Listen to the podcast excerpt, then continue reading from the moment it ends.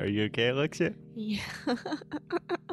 Hey guys, happy Monday. Alexia just hit her elbow on the microphone, but I think everything is okay. On the chair. Oh, Do you know when it gives you shock? yeah, we call that hitting your funny bone. It's horrible. Funny bone. Why'd you say that? I don't know. The more episodes of these podcasts that we do, the more I teach English, the more I realize that English just does not make any sense. Just like when you are running to the car and you wanna have the front seat, The front seat, the front seat, you had to scream, shotgun. shotgun. yes. Yeah. Um, that's for a different episode talking about weapons and arms in the US. But anyway, we say you hit your funny bone. That really hurts. I'm sorry. Yeah, it's horrible. Is it the same for the knees as well? We do not have a funny knee, no. No? No. But it gives you shock when you hit the, the knee. Mm, not really the same. Okay. So today we are talking about We are talking about a company that Alexia loves and just a company that is super interesting in general for a lot of different reasons. Zappos. Zappos. So for those who are very, very good fans of English Necru and follow us on Instagram, for sure you saw me posting a lot of Zappos. Yeah. So before we start, can I just give a quick pronunciation tip? When we say Zappos, Zappos. this is a very good example of at least American, North American English pronunciation. We say za, ah. So try to say that with me. Za. Okay, so this is a very open sound, so your mouth is very open and to the front.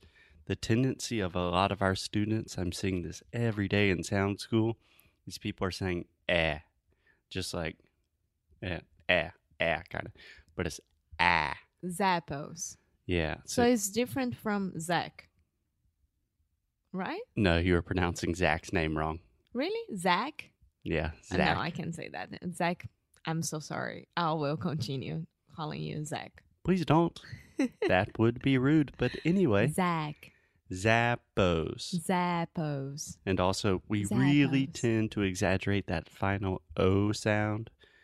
So, a normal Brazilian without pronunciation training would probably say zippos, zippos, something like that.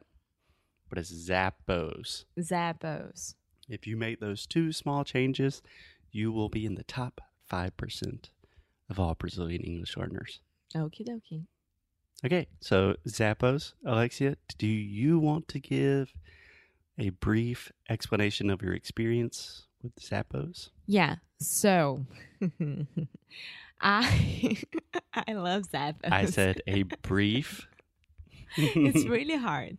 Um, I bought my Uggs slippers there, and okay, it was a promotion. That's I- I all to wanted to think- say. I'm trying to think how could I be very brief, but okay, I was looking for my new Uggs slippers because I really, really wanted one, and every single night I was looking for it for some promotion, and I couldn't find, and I could, I could find it on Zappos. Yeah, just slow down, babe. I know you're very excited. Just take it easy. Alexia has been on the hunt for a pair of Ugg slippers for a long time because I received some for Christmas. They are super, super comfy, and Alexia hates the fact that I have them and she does not. more or less like this and also i love to be comfortable so that's okay um so i could find it i bought it and then i got my email uh, the order number everything was fine three days later i got um a refund on my bank account Ooh, refund. refund Yeah. i got a refund on my bank account and i was like what I would just say they refunded me. They refunded me on my bank account, or just they refunded me? Yeah, they refunded me. They refunded me, um, and I was like, "What's happening?" And I went to their website and I started I started the live chat. Mhm. And in like 10 minutes total, I had the Uggs that I wanted, the collar, the collar, The color. the collar, Son du choix. Really relaxed Color. the collar, Okay. Tr- really, really relax. Say ca. co- Color. color, Much better. the color that I wanted with the price that I wanted. So, customer service 100% awesome. Okay. Amazing. that is good. I'm going to stop you there, Alexia, because I love you very much, but I know you love Uggs even more. So, a brief description of Zappos. Essentially, And it was at your house in less than 24 hours. Yeah. Yeah. They are awesome. That's what I wanted to talk about. So, Zappos is simply just an online shoe store, right? Yeah. Now they have clothes as well. I think they do sell some clothes as well.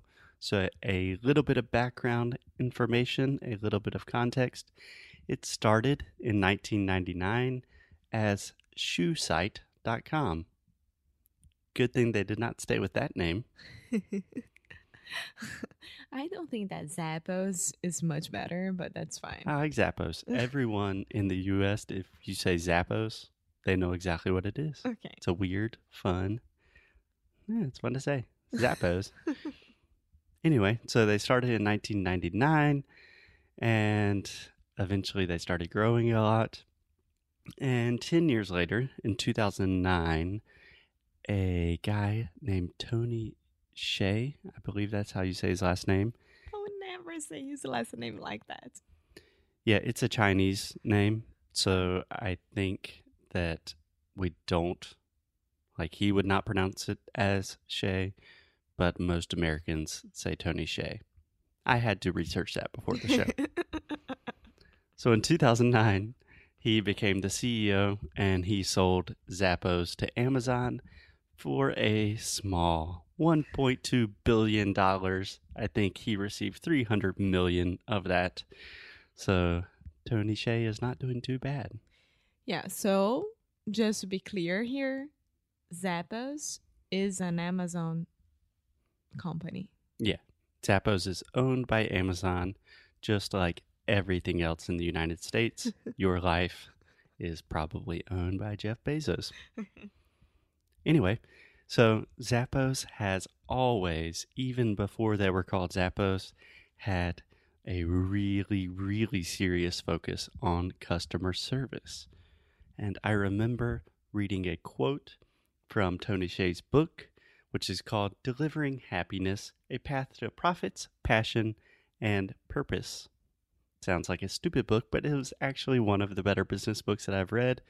But he says, I'm paraphrasing, that Zappos is not a shoe company. Zappos is a customer service company that simply happens to sell shoes. Yeah. And to be honest, that happened with me. It was awesome. Yeah. I was ready to fight, to have a huge argument with some robot on the other side of the chat, but it was a real person talking to me and understanding my problems. Yeah. It's amazing. Yes. God, my my dad always talks about that quote. My dad loves Zappos because my dad has enormously huge feet, That's true. so he has to order all of his shoes online. He's a big fan. Yeah. I can imagine. Yeah, he has clown feet. So, yeah. I remember in the past he had to like there was one company in New York that had feet or that had shoes that would fit him and he had like a long relationship with this company. And then Zappos came around and his life was much better. Yeah. He loves Zappos and eBay, right? Yeah, my dad spends a lot of time on eBay. Anyway, this is about Zappos, not about my dad. So, speaking to your experience, Alexia, this is coming from the Zappos Wikipedia.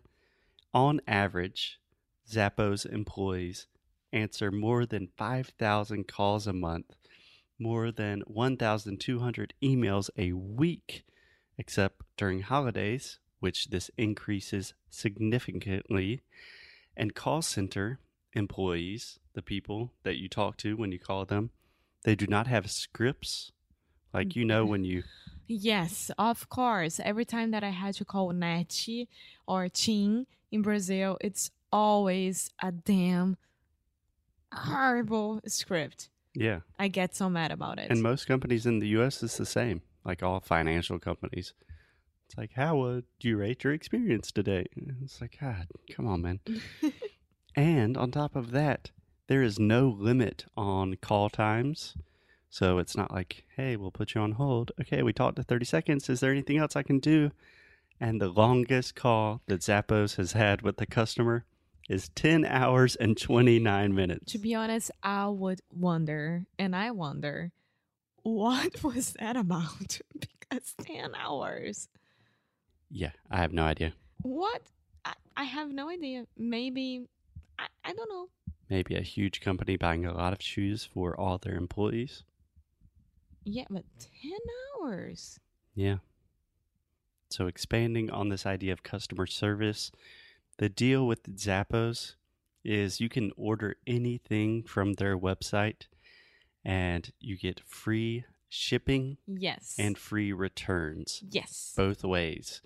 So imagine this. This is what a lot of Americans do. This is what I do and my parents do. When you're interested in buying a new pair of shoes, you can order five different pairs on Zappos. And then you try it on. You try out all the shoes that you want, and then you choose the one that you like the most, send the others back, everything for free. And it's just amazing. Yes, I love Zappos. Zappos. Zappos. And that's it, guys. So this is real life. This is real examples. It happened to me, and I'm really happy about it. And definitely, I would buy more shoes there. Yeah, Zappos is awesome. Tomorrow we will check back in with some really funny things about Zappos. But for today, just treat people as you would want to be treated. That's it. Bye. Okay. Bye bye.